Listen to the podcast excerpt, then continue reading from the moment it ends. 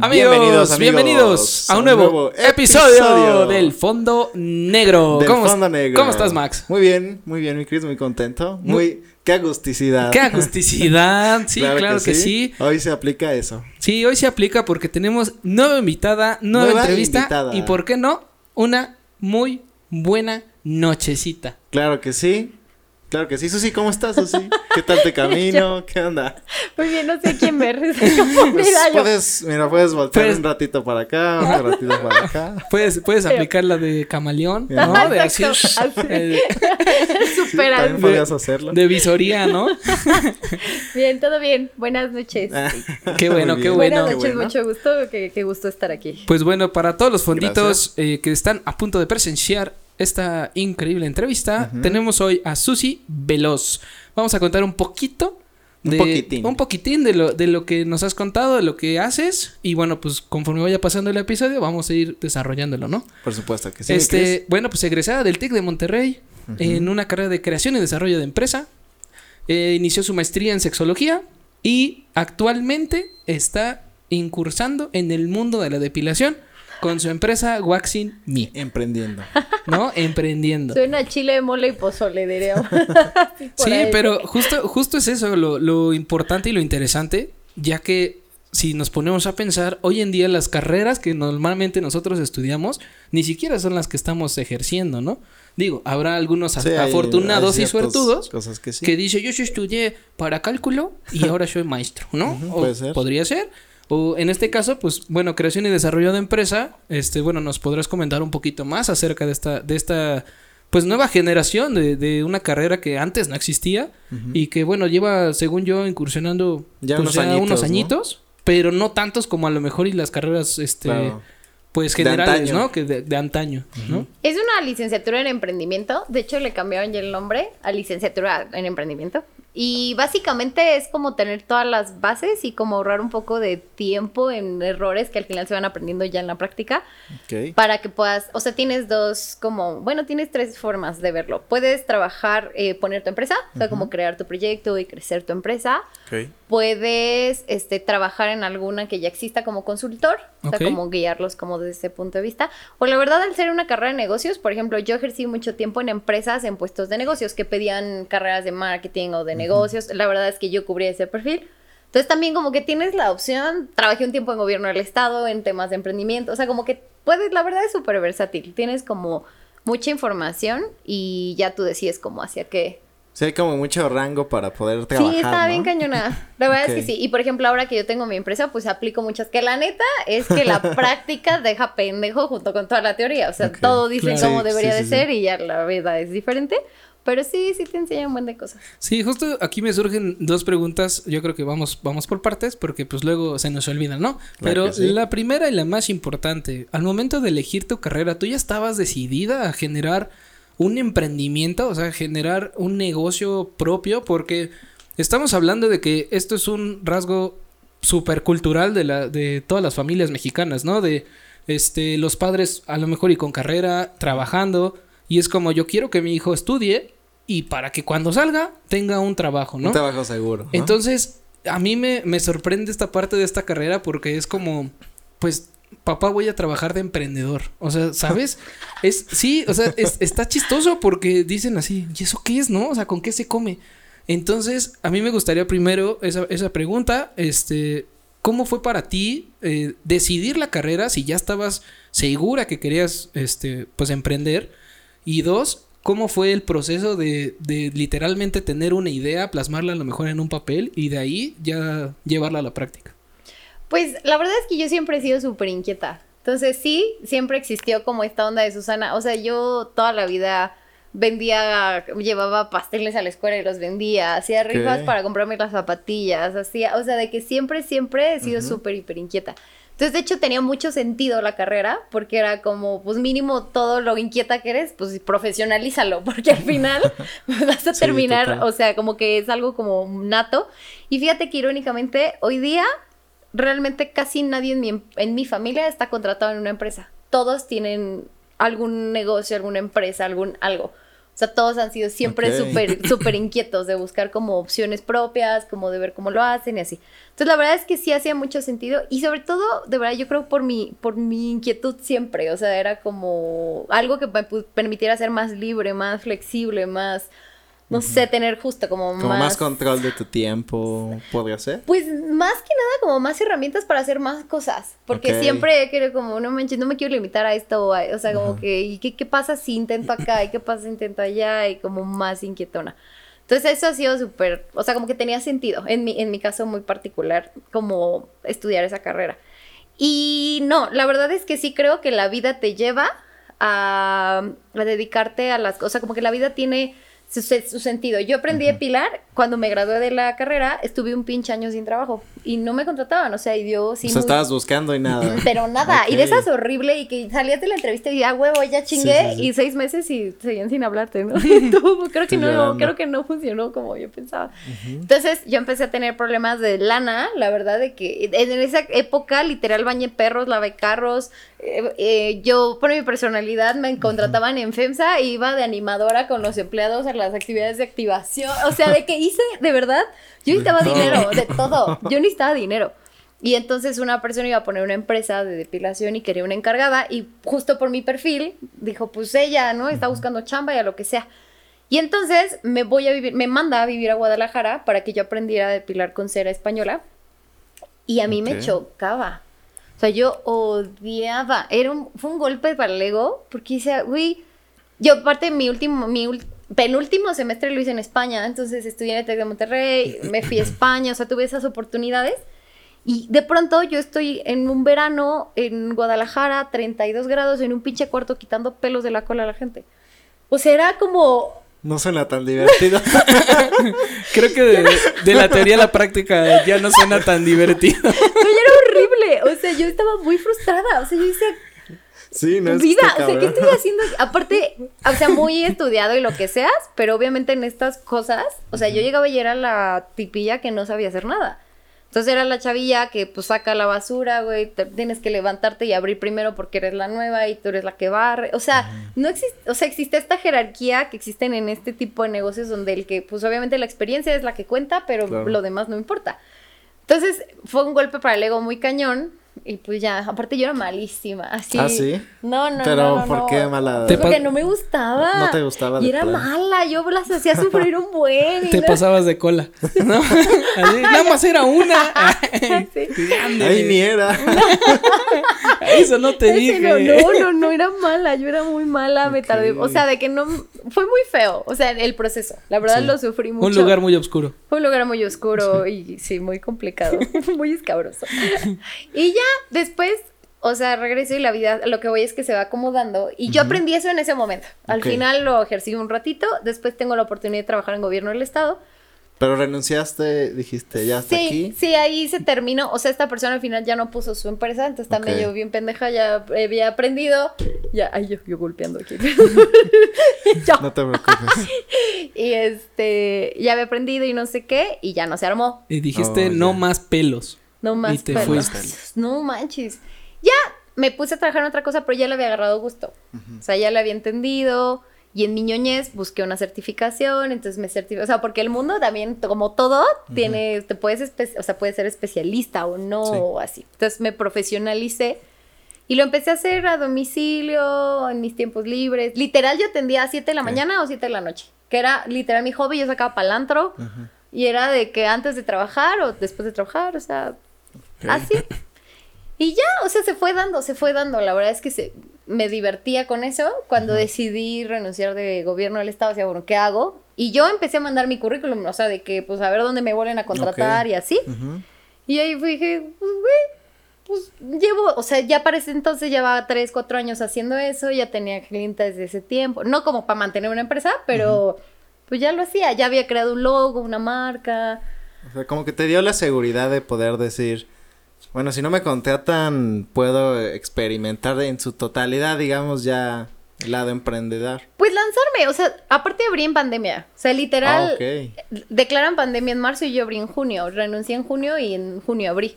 Entonces, eh, fue más como una onda de ya no quiero estar aquí y no voy a dejar dos cosas. No voy a tomar decisiones por el dinero, porque era mucho el no, pues sí, como ahorita y el dinero y qué tal que si no vendes y no sé qué. O sea, no voy a dejar que el dinero sea que tome las decisiones. O sea, quiero hacerlo.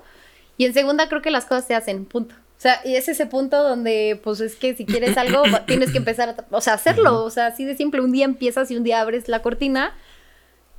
Y pues ya, a ver qué va avanzando, ¿no? Entonces así fue como, como avancé. Obviamente mucha gente decía, no manches, pero pandemia, o sea, fue abrí en semáforo naranja, así. ¿Y cómo te fue con eso? Cuando abriste, sí viste... Esa experiencia pandémica.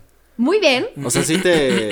En vez de... O sea, me imagino que tu panorama era... Tal vez no me van a hablar tanto por la situación eh, que está ocurriendo de la pandemia, pero no sé si sí pasó eso o si te empezaron a hablar inesperadamente. Fue muy buena. Miren, mi experiencia como emprendedora, el, la- el poder o la debilidad más grande del emprendedor está en la salud mental, 100%, así a mi punto de vista. O sea, de que necesitas estar acá.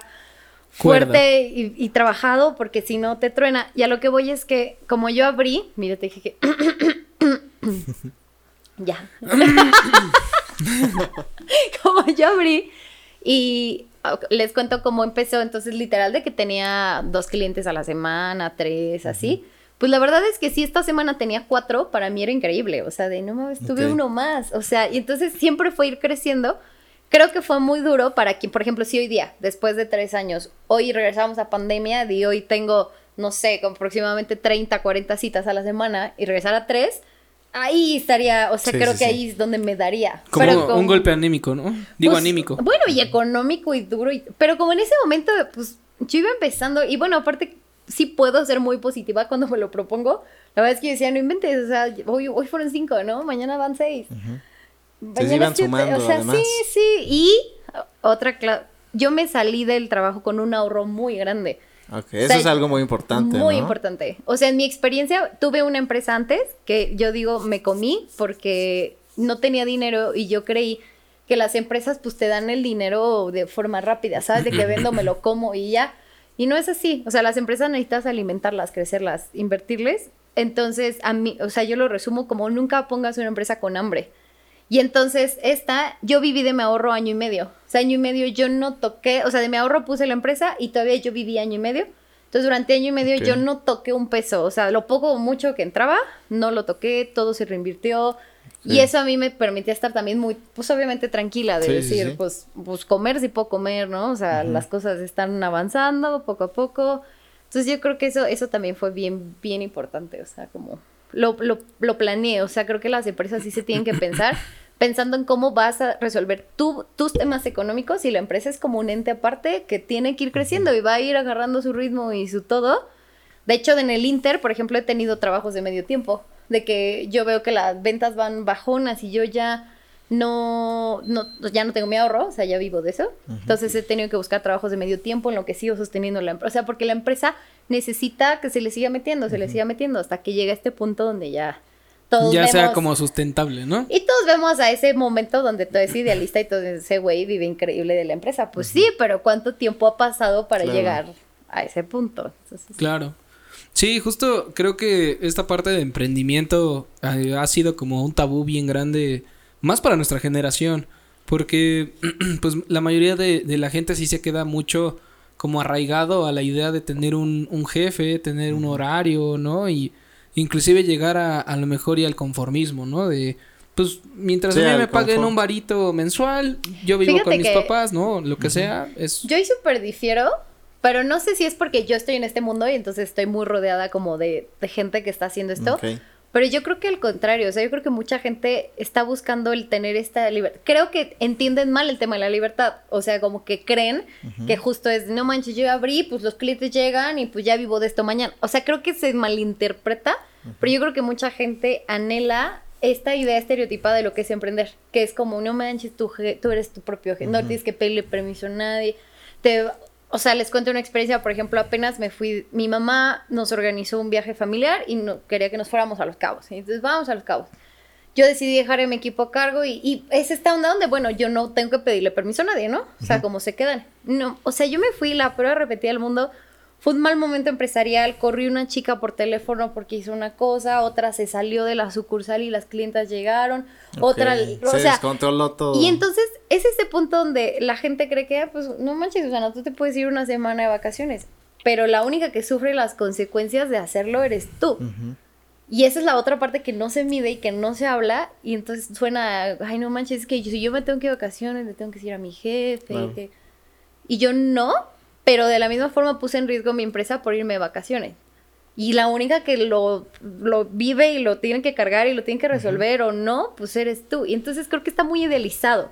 Sí, O sí, sea, sí. No, y esa, esa parte está súper importante porque justamente se malinterpreta el emprender de repente y creo que nos ha pasado, bueno, a mí me ha pasado también algo así que a lo mejor cuando hay un trabajo estable es pide permiso, oye, ¿puedo?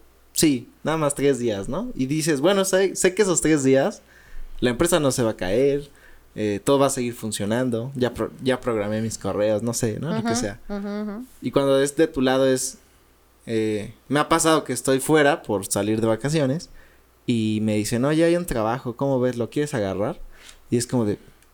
Neta, sí lo quisiera agarrar, pero que estoy acá y pues no voy a poder. Entonces, pierdes una venta y es como de madres, o sea, no hay nadie... Ya no vas a poder rescatar eso, pero estás de vacaciones, ¿no? Entonces, sí es un, como una dualidad muy, muy importante a considerar, como para, para decir, oye, quiero aventarme este camino de emprender, pues es un tip muy, muy bueno, ¿sabes? Sí, está cañón, porque aparte la- de neta el hecho de que la responsabilidad sea tuya, o sea, porque igual antes de esta situación, que ha sido, por ejemplo, de las más rudas, ¿no? Que de verdad la empresa yo sentí que se desmoronaba, yo está, aparte es horrible porque estás según que de vacaciones con la familia viendo las pinches ballenas y en el teléfono diciendo, puta, por favor, te, o sea, lleva la playera, este, por favor, no trates mal a la clienta resolviendo, o sea, Sí, ni sí, estás allá, ni estás acá.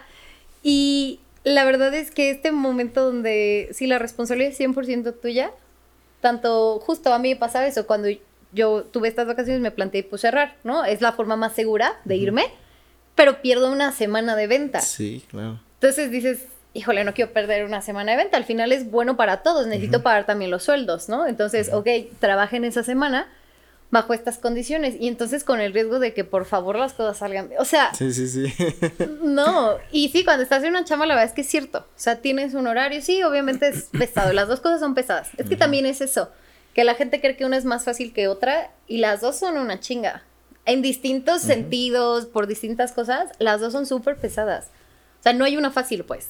Sí, o sea, yo creo que en esta parte, o sea, hay pros y contras. Pero a lo que voy es que el estereotipo hoy en día de, de al menos de, de nuestra generación, o sea, nuestras edades, pues sí fueron muy arraigados con el, con el sueño mexicano, ¿no? No el americano. Sí. Sino un sueño mexicano de, pues sí, ya tengo una carrera, busca un trabajo de tu carrera, este, mete currículums, genera un empleo, que te acepten y trabaja. Genera antigüedad. ¿no? y genera Genera antigüedad y genera puntos Infonavit y la chingada. sí. O sea, son cosas que sinceramente la escuela no te lo enseña, te lo enseña la vida. De repente sales y ya no sabes ni quién es el SAT, o sea, y cosas así de ¿Quién es pagar impuestos y este refrendos, este, bueno, Ay, no es horrible. un chingo de cosas, Sí. ¿no? La vida adulta es horrible, la odio. Y que, y que de hecho, este, los invitamos a que vean ese episodio, también estuvo muy Sí. bueno, este, en el que platicábamos el cómo ser adulto. Ay, no. Este, ser adulto. y, y justo es eso, ¿no? Esta parte, eh, como dices, a mí me recuerda mucho esto que dices de las vacaciones, como la primera vez que falté a una clase en carrera. O sea, yo, yo venía de un mundo de prepa de decir, ah, no más, puedo Sí. faltar Sí, de falta si no chingos de pasa veces nada, y, ¿no? y promedio chingón, ¿no? Ajá. Y me acuerdo que falté una sola vez por, por mis tanates. Dije así de, "Nah, pues quiero ir a desayunar, no quiero entrar. Y ese día era un quiz que valía 30%. O sea, no mames, güey, se fue horrible, reprobé esa materia. Dije así, no mames, ya no puedo hacer esto. Entonces, te digo, a lo mejor y, y, como transportándolo ya a una, a una vida adulta en el que ya tienes que valerte por ti mismo, ya tienes un emprendimiento y todo. Pues sí me recordó un poquito esta experiencia de, de ahora sí, tu- o sea, tus decisiones son importantes y aprendes a que, a que cualquier decisión que tú tomes, pues te Sí, va y que tiene consecuencias en el mundo real, ¿no? Exactamente. Y tangibles. Exactamente. Y ahí era la otra pregunta justamente. Este, dices que la carrera de, de ¿cómo, ¿cómo ya se llama? Licenciatura de emprendimiento. ¿verdad? Emprendimiento, ajá. Ah, bueno. Esta carrera dices que te enseñan a ser emprendedor. ¿A qué te refieres con eso? O sea, puede ser, o sea, es, es un mundo muy vasto de qué es lo que tienes que hacer para emprender, pero qué es lo que viene atrás de esto, ¿no? O sea, lo que pasa es que ah, yo creo que hay que aclarar que al final creo que lo único que te enseña a ser emprendedor es ser emprendedor. O sea, así de simple, ¿sabes? Hacerlo. O sea, es lo único que realmente te va a enseñar y te va a enfrentar a lo que sea. Lo que te da es como muchas, como conocimientos muy generales, ¿sabes? De decir, a ver, la estructura de una empresa, o sea, requieres esto, mucha teoría, mucho requiere de estas cosas, estos son los aspectos que debes cuidar, estos son los aspectos que las empresas deben ver, cómo manejar empresas familiares. Tienes como una idea muy general, porque sí es muy general, de como temas de marketing, de ventas, de costos, de administración, de legales, de, o sea, tienes como una idea muy generalizada y la verdad es que, por ejemplo, yo estudié la carrera y de verdad yo en mi ñoñez, repito, porque me gusta la ñoñería, entonces cuando abrí la empresa, aún así volvía yo a incubar mi empresa, por ejemplo, yo volví a tomar un curso en la incubadora de empresas para decir necesito refrescar y me estudié toda una pinche carrera y dije necesito que me vuelvan a decir, a ver, ¿no? O sea, ¿cuál es el objetivo? ¿Qué tienes que hacer? Hoy día, por ejemplo, incluso hay cosas como, tengo un chico que me ayuda eh, como un auxiliar de recursos humanos. Entonces, por ejemplo, él me dice muchas cosas que no me son nuevas, pero la verdad es que llevarlas a la práctica requieres de todas formas de ese equipo, ¿sabes? De decir, de alguien que se dedica a eso y llegue y te dice, Susana, hay que hacer esto, y me dice, y yo digo, ah, sí, es cierto, me acuerdo que había que hacerlo. Pero no es algo que yo tenga al final tampoco como tan trabajado, ¿no? O también uno se va como especializando en ciertas cosas. Entonces, te dan como esta estructura general de decir, ok, esto te sirve, o sea, necesitas esto, pensar en esto. Y yo creo que hablan mucho del equipo. O sea, necesitas equipo porque te- tienes la generalidad, pero pues tráete un chingón en recursos humanos, tráete un chingón en administración, tú ponte lo que tú eres bueno, pues dedícate a ser bueno en eso. O sea, cómo armar ese equipo que haga que la empresa crezca, porque las empresas son equipo, a mi punto de vista. O sea, solo no, no se avanza tanto. Y que justo ya tocando el tema de la empresa, que es Waxing Me, en la depilación, este, pues yo creo que surgen bastantes preguntas, ¿no? Desde ¿por qué nos depilamos? ¿Hay algún beneficio? ¿O hay algo así como que digas, eh, solo es estético? ¿No? Este, y más para, bueno, yo, yo lo tomo como algo muy personal, este, pues para un hombre el hecho de irse a un lugar de depilación, en, en el tema cultural, se ve Mm, es de mal visto, es mal visto, pues, ¿no? Y, y no sé, este, cómo, cómo, este, pasarlo a lo mejor ya a un, a un concepto que a lo mejor y ya estos, estos hombres que nos molestan constantemente, ¿eh? este, pues nos puedan a lo mejor y entender, ¿no? A ver, de eso que dices es súper chistoso, les voy a contar que, por ejemplo, hay un, tengo un como perfil muy particular de cliente en la sucursal de Toluca. Hay dos sucursales, o sea, tengo una en Toluca y otra en Metepec.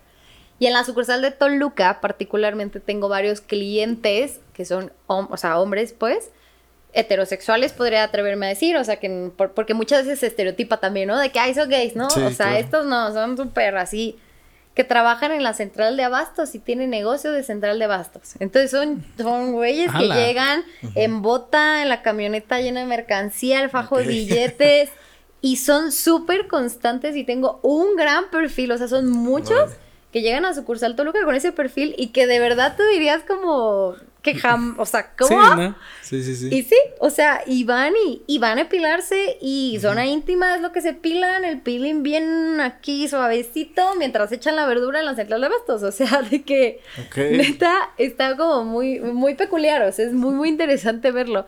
Y de los beneficios de la epilación, a ver, es que tiene muchos, muchas cosas, o sea, puede ser un tema estético, yo creo que es principalmente un tema estético y el valor agregado que te da esto como tu estima, o sea, lo que tú crees, como cómo te sientes tú mejor. Ok. ¿Sabes? O sea, hay mucha gente que va a depilarse y dice, no manches, ahora sí me siento súper sexy, por ejemplo. Porque para esa persona es como que significó que ya se cuidó y entonces ya, o, o es hasta parte del ritual, ¿sabes? Como no me ya me fui a pilar, voy a ir a cenar al rat, ¿sabes? O sea, como que ya nada más me baño y me pongo una lencería linda. O sea, como que forma sí. parte de este ritual que, que te empodera. Hay muchas, por ejemplo, que hacen deporte, entonces también es como, sabes, que es mucho más cómodo. O sea, estoy súper más cómoda. Hay quien sí se va, por ejemplo, a un punto que ya a mí no me gusta tanto, que es mucho como es que me da asco. Entonces también hay mucha gente que dice, no, que qué asco, me da asco el pelo, o sea, va", o sea, Y entonces por eso es que lo hacen. Creo que al final depende mucho, eso sí creo que es muy, muy personal, del por qué buscan el servicio de depilación y ventajas de la cera. Yo voy a hablar de la cera, que es lo que yo hago, o sea, porque pues hay muchos más métodos. Y es, o sea, no es tan invasivo, tienes menos riesgos, se adelgaza el vello, se disminuye la cantidad y tarda más en salir. No es permanente, entonces te va a seguir saliendo. Solo que a mi punto de vista algo que a mí me gusta es que mejoras tu relación con tu vello. O sea, como es menos y está más delgadito, ¿sabes? Es como, hasta se ve bonito, yo traigo la pata peluda, está bonita. O sea, te lo... Está peinada. Te lo juro, te lo juro. Ya se ve bonita. O sea, ya... de la cotorra, que también está peinada, ¿no? Está peinada. Ya se ve bonita. Ahora Ya sí, se ve bonita. Ya. Ahora sí se ve cotorra, ¿no? Ya. Es que al final también el tratar de una forma no adecuada tu vello hace que se engrose, que crezca mucho, que se sienta, ya saben, este clásico de no manches el cactus, o sea, porque obviamente pues no le estás dando el trato correcto y pues lo engrosas, o sea, tú queriéndote resolver, lo estás engrosando. Y métodos como la cera, digo, yo amo porque no vas a dejar de tener vello, o sea, no es una onda de, ay, qué asco el vello, creo que si piensas eso no es el método correcto. Entonces es como, pero ¿cómo mejoras tu relación con tu vello? O sea, puedes andar con vellito, que esté suavecito, que se sienta lindo, que ahí esté, lo quitas cuando quieres, o sea, como, como puedes tener otro tipo de interacción con tu cuerpo, porque el vello pues también es parte de tu cuerpo, pues. Ok, no, y interesante. qué interesante. Además, estas otras variantes que dices que existen, eh, digo, la única que se me viene a la mente es la de láser, pero no sé si existen más todavía. Güey, o- hay un montón. O sea, digo, o sea, desde las básicas de que el rastrillo, o sea, La, crema de depilar. la crema, el hilo. Sarde un chingo. ¿Dónde te la pusiste? Aquí. justo. Sí, no, la no, no, verdad. que- sí, no.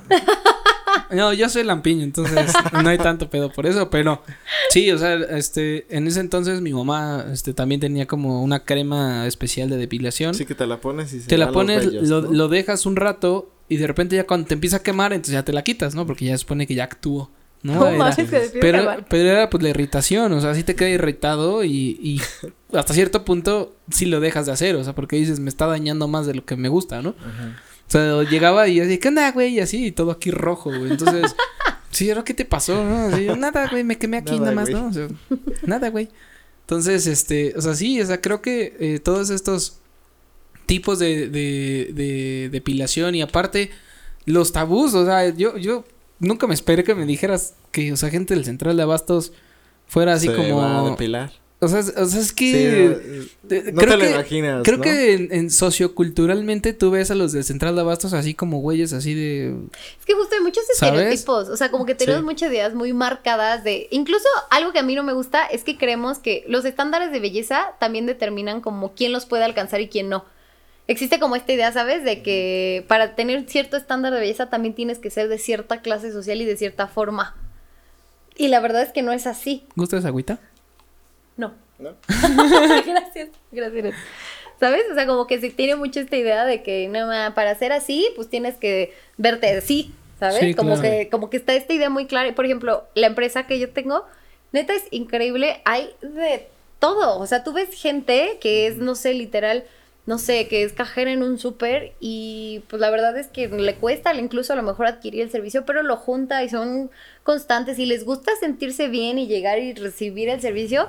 Y el del otro lado llega gente con tres camionetas de guaruras que sea, estos son dos pesos para ellos y les gusta, o sea, el- el- ese es el punto, ¿sabes? Está la accesibilidad para todos porque no necesitas verte de ninguna forma o ser de cierto nivel o de cierta forma para a- a- acceder a algo que a ti te gusta o que a ti te hace sentir bien o que para ti significa algo. O sea, creo que hay que romper mucho esta barrera que se tiene como de, no, pues es que ahí solo va la gente, no sé, hasta tipos de cosas de color de piel, hasta cosas de que, ¿sabes? De o sea, no, todos podemos ir. Oye, oye, Susi, tengo una duda. ¿Cómo, ¿Cómo pasaste de que estabas, o sea, porque ya me llama la atención eso, que empezaste a aprender del negocio de una manera a lo mejor no grata y ahora que sea tu principal actividad? O sea, ¿en qué momento lo aceptaste y dijiste, creo que a lo mejor sí me gusta, pero no era el medio adecuado? Cuando le encontré un para qué. Y fue cuando yo lo combiné, aquí está el, el paréntesis de mi vida, de la sexología. Ok. O sea, yo en el camino, yo estoy segura que yo soy una sexóloga en formación, O sea, en su momento yo como quise que la vida me lo pusiera de cierta forma, no se pudo, se atoró. Y entonces me quedé hasta la mitad de mi maestría. Ok. Pero cuando empiezas a estudiar sexualidad, o sea, la verdad es que descubres que la sexualidad no es como, ay, coger. O sea, la neta es que la sexualidad está conformada de temas culturales, históricos, sociales, eh, biológicos, de salud, bla, mil cosas. Y entonces empiezas a entender que la sexualidad está conformada justo del bienestar, o sea, de lo que a ti te, te haga sentir bien, como te haga sentir bien, como tú lo entiendas, bla, bla. Y entonces me empezó a hacer sentido con la depilación. O sea, yo Ok. depilo el noventa y tantos por ciento de lo que hago es depilación íntima. Y entonces es como, o sea, tra- tratas con una zona muy peculiar, las personas obtienen algo muy íntimo. O sea, ¿sabes? Empezó a tener sentido para mí y yo lo veo desde un punto, o sea, como desde este punto de vista. O sea, yo disfruto mucho verlas, platicar y de- incluso saber, uy, ¿por qué viniste? O sea, ¿qué te hace sentir? Incluso apoyarlas mucho porque claro que existe, de que- o sea, como mujer, yo voy a hablar como mujer, existe un rechazo bien cabrón a la vulva. O sea, todas dicen, no mames, mi cola es fea. Todas, o sea, ¿sabes? Como que está mucho esta idea de que no mames, se tiene que ver así, los labios tienen que ser chiquitos. No, güey, o sea, güey, somos morenas, yo soy morena, mi cola es negra. Bueno, no negra. Ay, así. De hecho, me parece mucho. yo, Oye, por ejemplo, ¿Por qué estás de espaldas, Susi? O sea, no, no negra, negra. Sí, sí, sí. Pero, güey, soy morena. O sea, al final, obviamente son zonas más pigmentadas. Entonces, yo no puedo esperar tener una vulva de porno, ¿sabes? De que hay rosita. O sea, pues no es así. Y entonces, como que creemos con, crecemos con estas ideas. Y existe, neta, neta, un pinche miedo a enseñar la cola porque creemos que es fea. O sea, es como, no, no mames. Y, y me pasa mucho, no mames, mis labios están muy, muy grandes, ¿no? Güey, o sea, hoy día veo tantas que, güey, o sea, no, está súper normal, o está perfecto, no te veo pigmentada. O sea, todas creen que la tienen pigmentada, que está súper gorda, que está súper larga, que los labios se ven un chingo. O sea, dices, es que estamos bien dañadas. Ok. O sea, Sí, sí, y entonces sí. entendí, ente- encontré un para qué, ¿sabes? Un como que es una forma de poder o- o compartir un poco de mi conocimiento y también de mi forma de verlo, decir, oye, tranquila, o sea, neta, veo un chingo de vulvas y la tuya está preciosa, o sea, no le veo nada diferente, o sea, puedes estar tranquila, ¿sabes? De que no, no pasa nada, o no sé. ¿Y, tú crees que esta parte de la, de la sexología te ayudó a entender el estereotipo que ellas tienen sobre su propio cuerpo? O sea, porque a, a mí, me, a mí me, me saca ahí como esta, esta duda porque, pues, la mayoría de las veces cuando tú tienes una inseguridad acerca de tu cuerpo y más de alguna, de alguna parte íntima, pues es a raíz de a lo mejor y un comentario de alguien querido, un- una amistad, a lo mejor y hasta una expareja, o no. Uy, las o- exparejas las no, o sea, sí es como. o sea, sí. tantas historias Es que esas. imagínate, o sea, desde, desde, o sea, cosas, o sea, cosas que, que te llegan a, a- a pasar o que inclusive escuchas de amigos o que escuchas y que dicen, no, pues es que, güey, o sea, yo sé que, no sé, es un, es un decir que yo creo que es de lo que más se escucha. Así, no, pues es que dice que pues la tenía muy chica, ¿no? O es que este eh, no le gusta porque estaba muy peludo. eh, no le gusta que porque esto. Y entonces tú te empiezas a meter estas ideas de que pues es que no soy suficiente, no tengo no tengo lo que realmente una morra quiere, ¿no? Y luego te topas con alguien que dice, güey, o sea, como tú dices, así, güey, la, net- la neta está bien, güey, está perfecta, lo que sea, ¿no?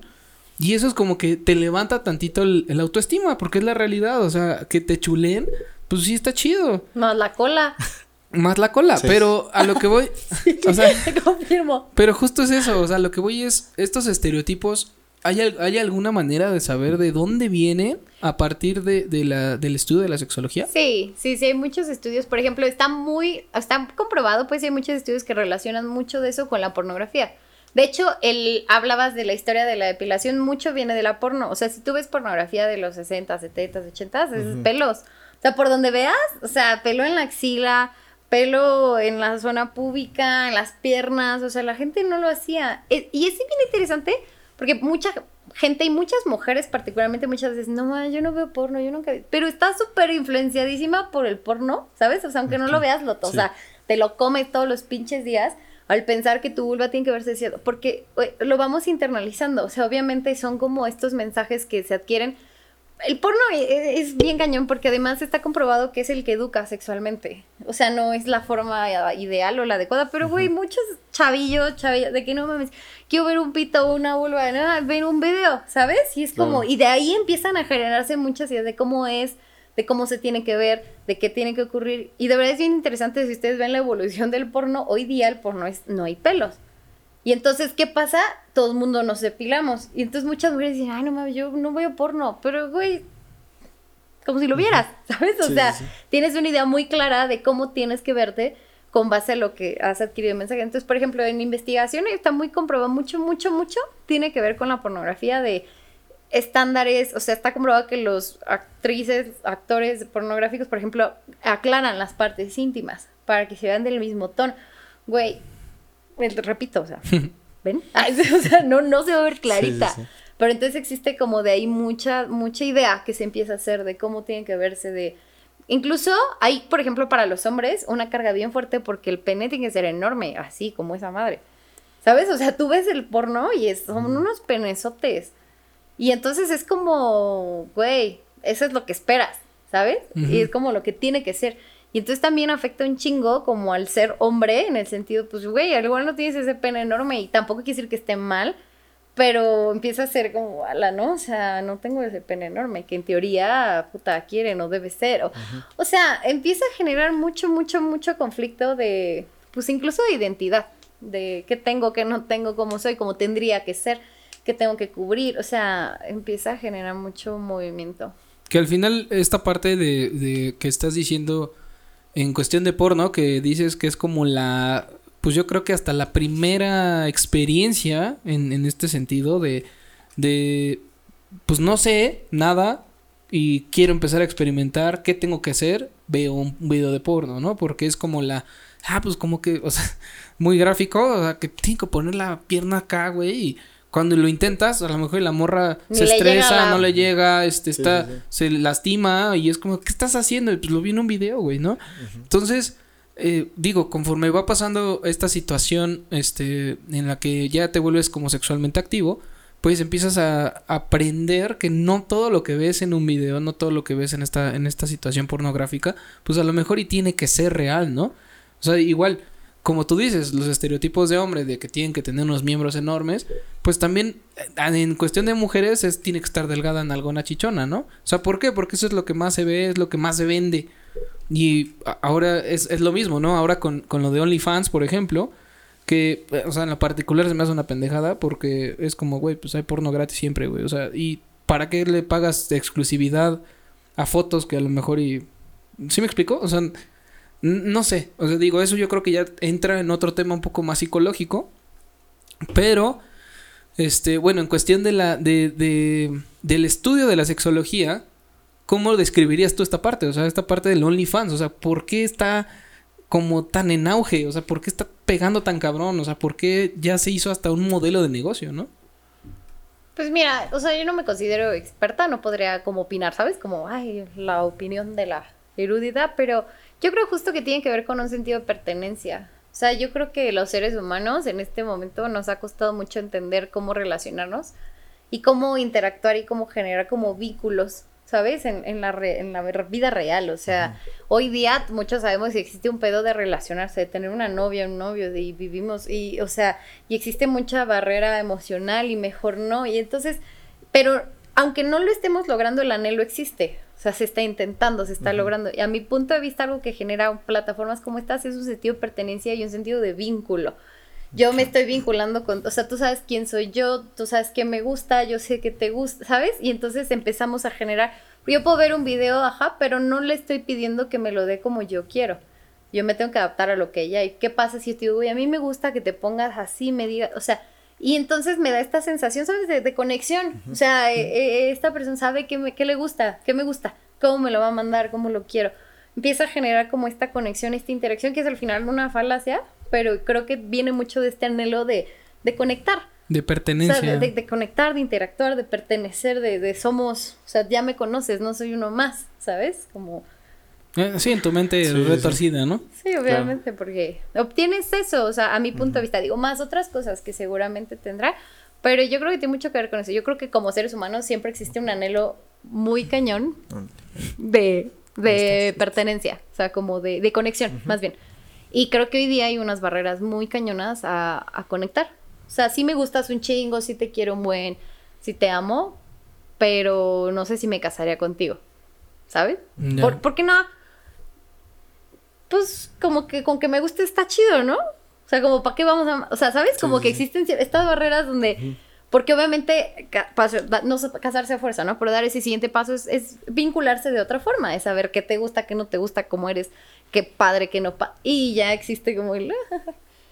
Y entonces Excelente. ahí lo obtengo sin que me pidan tampoco nada a cambio, yo solo doy lana, no me expongo más. O sea, sigue habiendo esta barrera, ¿sabes? Sigue habiendo esta barrera de, de no, de no, no sé, de De interactuar, no, de no convivencia. de no conectar, creo yo. Oye, Susi, pero ay, explícame un poco. Ya, ya nos contaste cómo es que decides, pues, ya ejercer en su totalidad, eh, bueno, emprender eh, con tu empresa.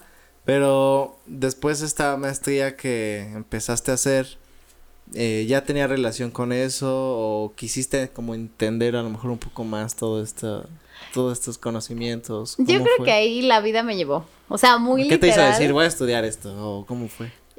Yo siempre he tenido mucha facilidad de hablar de temas de sexualidad. O sea, yo, Susana, siempre soy la niña que, que puedo hablar o que la gente se acerca o que me cuente. Y Sí. entonces yo empecé a generar un sentido de compromiso.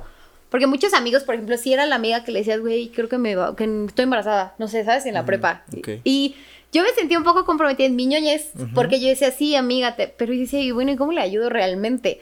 No, ¿Sabes? ya. O sea, porque yo digo, ok, ajá, ¿y pero qué hacemos? Ni yo, Sí. o sea, ni yo entiendo qué podemos hacer o, o qué funciona. Y, y- Palmaditas. Ajá, o sea, como sí, aquí estoy, pero me daba a mí mucho compromiso, pues también dar un consejo, Claro. decir, compra esta, pa-", o sea, no sé, sin saber. Y entonces, eh, en algún punto yo descubrí, o sea, ahí va a sonar bien mamalón, pero yo, yo de verdad me comprometí a, a impactar de forma positiva a la mayor cantidad de personas que pudiera, muy real. O sea, dije, güey, y creo que la sexualidad es un punto como que yo tengo esa habilidad de hablar esas cosas, me gusta, la gente me cuenta esas cosas. Entonces, ¿por qué no profesionalizarlo? O sea, hablar de eso, conocer más del tema, o sea, como poder y no ser la amiga que deja palmadita, sino sí palmadita, pero sabes que conozco un especialista, pero sabes que podemos hacer esto, pero no sé. Entonces esa fue como mi decisión. Les cuento un poco, ajá, de que la vida de verdad a mí me lo frustró bien cañón. O sea, ha sido de las cosas que más me han dolido en la vida. Estudié un año y yo puta luché, luché porque no me dieron de baja. Me dieron de baja por falta de pago, porque era esa época donde no tenía trabajo y no podía pagar. Entonces fue un, papás, pagan la maestría, no, no podemos. Oye, abuelo, la maestría, no, qué mal, trabájale.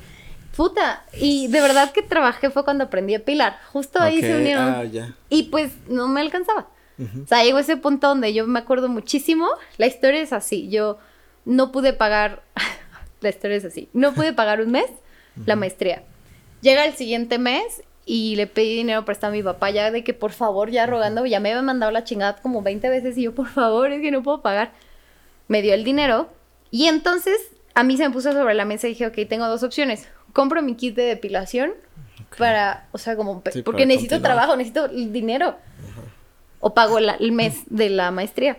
Decidí comprar el kit de depilación porque dije, si pago el de la maestría el siguiente mes, pues va a ser el Va mismo ser problema. O sea, o ¿de dónde voy a salir? Entonces compré el kit de depilación y a los dos días me llega el correo que me dan de baja por falta de pago de la maestría. Y literal, ha sido así de... Ha sido pocas veces me he sentido derrotada. O sea, derrotada... Yo me acuerdo de yo tener en la cama, neta, de que... No lo puedo creer, no lo logré, me dolió muchísimo. Y así llorando me llegó un mensaje de, ¿quieres trabajar en gobierno del estado? Y yo me quedo como, ya vale madre, lo que sea, así. O sea, horrible, horrible, horrible. Entonces, de alguna forma, desde el inicio he estado como interconectado, ¿sabes? O sea, como que ha tenido cierto sentido. O sea, yo aún no entiendo cómo va en algún momento realmente a cuajar, ¿no? O sea, en qué momento va a ser. También cuando decidí renunciar, por ejemplo, de gobierno es porque pedí permiso para retomar la maestría, que necesito Ok. un viernes al mes libre. Cuando les dije que era en sexología, la persona a la que le dije me dijo, ¿y vas a coger con todos aquí o qué? Y No yo, manches, ¿neta? sí, por supuesto, y yo, no, ¿dónde estoy? O sea, justo por Verga. gente pendeja como tú tengo que estudiar esta maestría, ¿sabes? O sea, de que no lo puedo creer. Y fue de, tengo que irme de aquí, o sea, yo aquí, pues nunca voy a estudiar la maestría. Creo la empresa con miras de que en algún punto pueda retomarla. O sea, sigue, ¿sabes? Como que Sí, sigue, sí. ay, yo estoy pegándole, perdóname. No. Sigue como interconectado, ¿sabes? Como, Sí, sí, sí. como buscando la forma, el camino. Cómo llegue, quién sabe, pero llegará. Sí, o sea, al final Confío. los caminos de alguna manera fueron, se fueron uniendo para hoy lo que haces, ¿no? Y te digo que yo, o sea, creo que es un valor agregado de mi empresa, que a pesar de que yo epilo, sí creo tener mucha más sensibilidad, ¿sabes? De detectar, digo, cosas como estas. O sea, para mí no es un negocio. Cuando me dicen, ay, no ma, tengo el súper pigmentado, ¿qué me vendes? Y yo las veo y digo, a ver, traba no, ¿sabes? O sea... Te vendo cursos de autoestima, güey. O sea, es que está cabrón. Sí, de verdad. Sí, está o sea, cabrón. podría Sí, sí, yo tomarlo como un negocio, porque también es un negocio y claro que puedo venderlo y claro que te lo puedo aclarar y me llevo una lana. Pero yo, en mi punto de vista de unir los caminos, como decimos, yo digo, no, o sea, a ver, tranquila, ¿no? O sea, ¿cuántas? Yo muchas veces les pregunto y les pregunto a ustedes, ¿cuánta gente desnuda han visto? Más de la que me hubiera gustado. ¿Cuánta gente desnuda has visto? Cuéntala, ¿cuánta? ¿Cuánta gente? No o sea, sé. desnuda, desnuda, no de que quedaron de verse para coger y así, o sea, desnuda de que en una circunstancia casual. Como no- tipo no en la playa o algo así, ¿te refieres? ¿Cuánta gente desnuda has visto? Pues no, no, no los he contado, ahorita me pondré a pensar. No tanta, no tanta gente. Yo creo que más de 20. En mi caso sí, más de 20. Unos 20, 30 máximo. Pues máximo, no, no sé si 30, pero ponle tu 30 máximo. Ok, ¿y en qué circunstancia los vieron desnudos? O sea, de que en, el- en un hospital, en una playa. Ajá, en la, eh, en la playa, pues creo que sí. Hospitales, pedas, este... pedas. Fiestas, eh, fiestecillas. fiesta, bueno, este, inclusive vacaciones, albercas, playas, este, en el bosque. No me preguntes por qué es eso. Ay, y yo. Pero Los ha tuburios, a pasar los tuburios. ¿no? Justo, pero si se dan cuenta, la mitad mínimo de esa circunstancia que están diciendo son circunstancias donde sabías que podía yo estar expuesta, ¿sabes? O sea, si vas a ir a la playa, te preparas para irte a la playa. Sí. ¿Sabes? O sea, de que si te vas a depilar, te, te exfolias, lo que sea. Si vas a ir a la peda, muchas veces, pues, ¿sabes? O sea, te Por si buscas acaso, una ¿no? bonita ropa. Exacto, por si me Sí, abraza, sí, sí, por claro. si besa, por si pasa, ¿no? O sea, Claro, claro. de que. Entonces reduzcamos a la mitad. O sea, ¿cuánta gente han visto en una situación cotidiana? O sea, no, de pues que. cotidiana yo creo que es muy raro, ¿no? Que suceda. Sí, cotidiano es muy raro. Entonces, justo yo les pregunté esto a las personas en Ok. cabina. Le digo, entonces, ¿cuánta referencia real tienes de qué es un cuerpo? Sí, normalmente, bueno, más bien cuando ves a alguien cotidiano, te das cuenta que es, este, no es como en los estos videos o sí, ¿no? Claro, Está, o sea, está, es- está gordito, le cuelgan las chichis, o sea, y tú dices, sí, o sea, dices, Trae un cheto.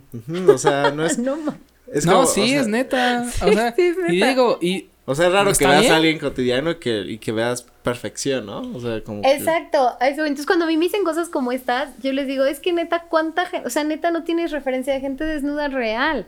Entonces, tú no puedes decir, no manches, es que yo sí tengo un buen de vello. ¿Sabes? Cuando yo digo, oye, ¿cuánta gente velluda has visto? O sea, ¿cuánta gente has visto? Para saber siquiera si tienes mucho o poco vello. exacto. Para saber de que, ay, mis estrellas, ¿cuánta gente desnuda has visto en la vida? Porque repito, si a mí me dices ahorita te saco unas fotos, incluso yo sabiendo todo esto, güey, me voy a preparar para las fotos. O sea, si me voy a sacar unas fotos, me voy a ver chingona. Pero entonces ya no es cotidianidad. Ya no es. Sí, ya no es espontáneo, Sí, ya es preparado. No, No, es un domingo a mediodía en el Exacto. súper, desnuda la gente ahí, güey. sí. O sea, vas a ver pues todo lo que es la vida real. Sí, que justamente volvemos a caer en el, en el estereotipo estética que la mayoría de la gente tenemos, ¿no? O sea, a lo mejor y no en cuestiones íntimas, pero me refiero a, pues voy a salir, este, no sé, a un restaurantito o algo. ¿Qué es lo que haces normalmente? O sea, en, en cuestión, este, personal, pues es arreglarte la barbita, ¿no? Este, pues bañarte, peinarte bien. ¿Por qué? Porque vas a ir a un lugar donde a lo mejor y tú te quieres sentir empoderado, que esa creo que es la palabra correcta, de, de sentirte seguro de ti mismo, de este, justamente creo que tocamos el tema mucho de cuerpos, ¿no? De nosotros, y, y creo que Max no me va a dejar mentir, nos pasa mucho de que ves a un güey mamado y dices, no mames, está bien mamado ese güey. Pero no pasa de ahí, o sea, no le estás viendo todo el cuerpo como para saber y decir, wow, qué belleza griega, ¿no? O sea, no, simplemente es de un cabrón que está mamado y te, te vuelas, o sea, te imaginas un chingo de cosas, la neta, o sea, es como de, nah, este cabrón ha de tener un chingo de morras y es lo, es, te, te digo, es un estereotipo cultural, de, bueno, más bien sociocultural, que tiende a generar esta, estos estragos luego con tus propios pensamientos, ¿no? Y de decir, no mames, es que pasa mucho en el gimnasio, tú estás haciendo y cuando vas al baño y te vas a quitar la playera, el cabrón de atrás se la quita y está cuadradísimo y dices, ni madres, mejor me meto porque tú mismo ya te estás proyectando que eres menos que él. O que te ves Sí, peor te, que él. Te, te juzgas y solito. Te juzgas, te autojuzgas porque aparte ese güey ni siquiera te va a ver, ni siquiera te va a decir, ah, pues ya importa. bájale, cabrón, no. Además, ¿Sí ese güey en algún Sí. momento no estuvo así. O sea, también es. O sea, ¿sabes? nadie Todos- nace mamado. todos o sea, esa es la, empezamos, esa es o la sea, realidad. Claro, ha sido un proceso de que, de cosas, ¿no? O de sacrificios o Henry de Cavill, momentos. tal vez, sí. Bueno, Henry, Henry Cavill desde bebé sí traía Ay, esos cuatro sí, cuadritos. ¿no? Pero él es, él es, Bueno, él, él sí, no sí, es un sí. hombre, él Sí, es un sí, dios. Pero él seguro la tiene chiquita. O sea, perfecto no puede pues, ser. quién sabe. A lo mejor la trae curva, o sea, no sé. Puede ser, Para ¿no? adentro, ¿no? Ajá, para, para así como. Algo tiene. Algo Como debe calzón, güey, ¿no? Así. Algo debe Sí. tener. O sea, Sí, de que. algo debe tener, sí. Es que justo eso, güey, perfección Sí, no, no. no existe. Y, y de verdad, a mí eh, me gusta mucho la empresa que tengo hoy. Es como un mensaje que yo tengo constante de que, por, por ejemplo, lo que les digo, yo no pienso como, ay, casco el vello. Hay quien sí. Pero tienes vello. ¿Por qué no mejor mejoras tu relación con tu vello? O sea, te va a seguir saliendo, va a tardar más en salir, sale menos, sale más chiquito, pero Perdón, es que me imaginé otro tipo de relación con el bello. Como de, oh, la la, qué bello, te amo No, bonito. Pues Uy, sí. O sea, sí, ¿no? Como, bueno, hoy tenemos que aprender a relacionarnos, cabrón. A ver, es que imagínate yo lo- no te gusto, tú no me gustas. Lo la agresivo que es verte todos los días al espejo y decirte, no mames, me caga lo peluda que estoy. Todos los días. Imagínate qué va a pasar el día que tengas que desnudarte frente a alguien. Oye, justo, justo eso, Sí. eso, no sé si, bueno, según yo es un tema psicológico, pero creo que por, por inercia humana, siempre, siempre estamos inconformes con algo. O sea, no, no falta el güey, a mí me pasó en algún momento, este, en, en la escuela, que iba al gimnasio, entro al baño, me quito la playera y digo así de, no, pues ya, ahí voy, ahí voy, no, todo me falta, todo, tengo grasa, tengo gorditos y todo. Y entra un amigo que en ese entonces yo lo veía y dije, estás bien mamado, güey, o sea, o sea, todo marcado el güey. Y se me queda viendo y me dice, no mames, cómo me hubiera gustado tener tu cuerpo, güey. Y yo, ¿qué pedo, güey? O sea, yo, yo me estoy, sí, no, no en ese sentido, ¿no? Me ref- pero, pero, o sea, si- o sea, lo hubieras visto, tenía una mirada como de tristeza, como de, güey, yo jamás voy a alcanzar el- el- la masa muscular que tienes, por ejemplo. O, güey, tu genética está perfecta. Y yo viéndome al espejo diciéndome estoy gordo, güey, no. O sea, ¿cómo crees, güey? Yo quisiera tener tu cuerpo, güey. Pero justo es eso, o sea, creo que también debe suceder lo mismo, este, pues con las mujeres, en el sentido de, eh, no sé, yo lo, yo lo expongo muy general, de estoy plana, este, no tengo masa muscular, a pesar de que haga gimnasio no me va a crecer, no sé, las chichis, por ejemplo, este, no, bueno, no, sí me explico, ¿no? O sea, como que este tipo de detalles, llega un momento en el que tú ya te vuelves mamado tal vez, y te vuelves a ver el espejo y hay algo que ya no te gusta otra vez. Sí, Y siempre los hay- mismos mamados dicen, no, es que necesito ser otra. ¿Sí me explico? Es una constante justo. Es que hay que aprender a la suficiencia, ¿no? Yo creo. O sea, ¿en qué momento es suficiente? Creo que es un límite que cada uno tiene que marcar consigo mismo. O sea, Nada es suficiente. es que justo es el problema. Si nada es suficiente, pues está cañón, porque la verdad, el- o sea, Sí, te nunca- vas a vivir la vida creyen- que- queriendo encontrar algo que nunca vas a encontrar. Exacto. Y se Batallando. te va. Sí, sí, sí. Digo, es bien fácil de decir, es bien complicado de hacer. Pero creo que sí vale la pena como determinar, o sea, güey, ¿hasta dónde? O sea, ¿cuál es tu objetivo? Por ti, ¿sabes? O sea, por ejemplo, yo actualmente bailo. O sea, yo siempre les contaba hace rato, yo soy bailarina, siempre he bailado en mi, en mi tiempo, de por decirlo así. Estuve en Bellas Artes, hice danza clásica, yo era muy buenaza, o sea, llegué a tener un muy buen nivel de danza. Hoy día, por ejemplo, pues mi nivel de danza no es tan bueno. O sea, hoy, digo, ya soy mucho más grande, no le dedico todo el tiempo del mundo. Y entonces hay dos opciones, ¿sabes? O sea, como que yo me doy cuenta y yo sé que yo podría estar muy frustrada porque la neta sí me llega a pasar. O sea, veo, pues mucha gente bailando mucho mejor que yo. O sea, yo hay cosas que ya no logro hacer o... y yo quiero competir y pues no logro cierto nivel, pero al mismo tiempo digo, oye, pero no voy a dejar mi trabajo hoy día, no voy a dejar mis actividades, no, hoy vivo sola, tengo que limpiar mi casa, eh, estar con mis perros, salir con mis, ¿sabes? Y entonces yo sé hasta dónde voy a llegar con mi danza de forma realista.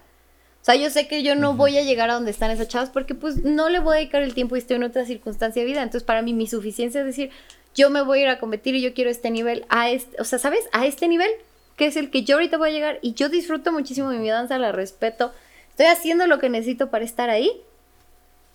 Y ya, para mí va a ser suficiente, o sea, porque, güey, de no querer, pues claro, o sea, yo quisiera estar, ser campeona mundial pero hoy no lo voy a hacer. Entonces, como que hay que estar mucho más realista, ¿sabes? O sea, con mi danza va a estar topada ahorita a este nivel, a esta circunstancia, porque yo estoy en esta circunstancia, no le voy a dedicar más tiempo. Claro.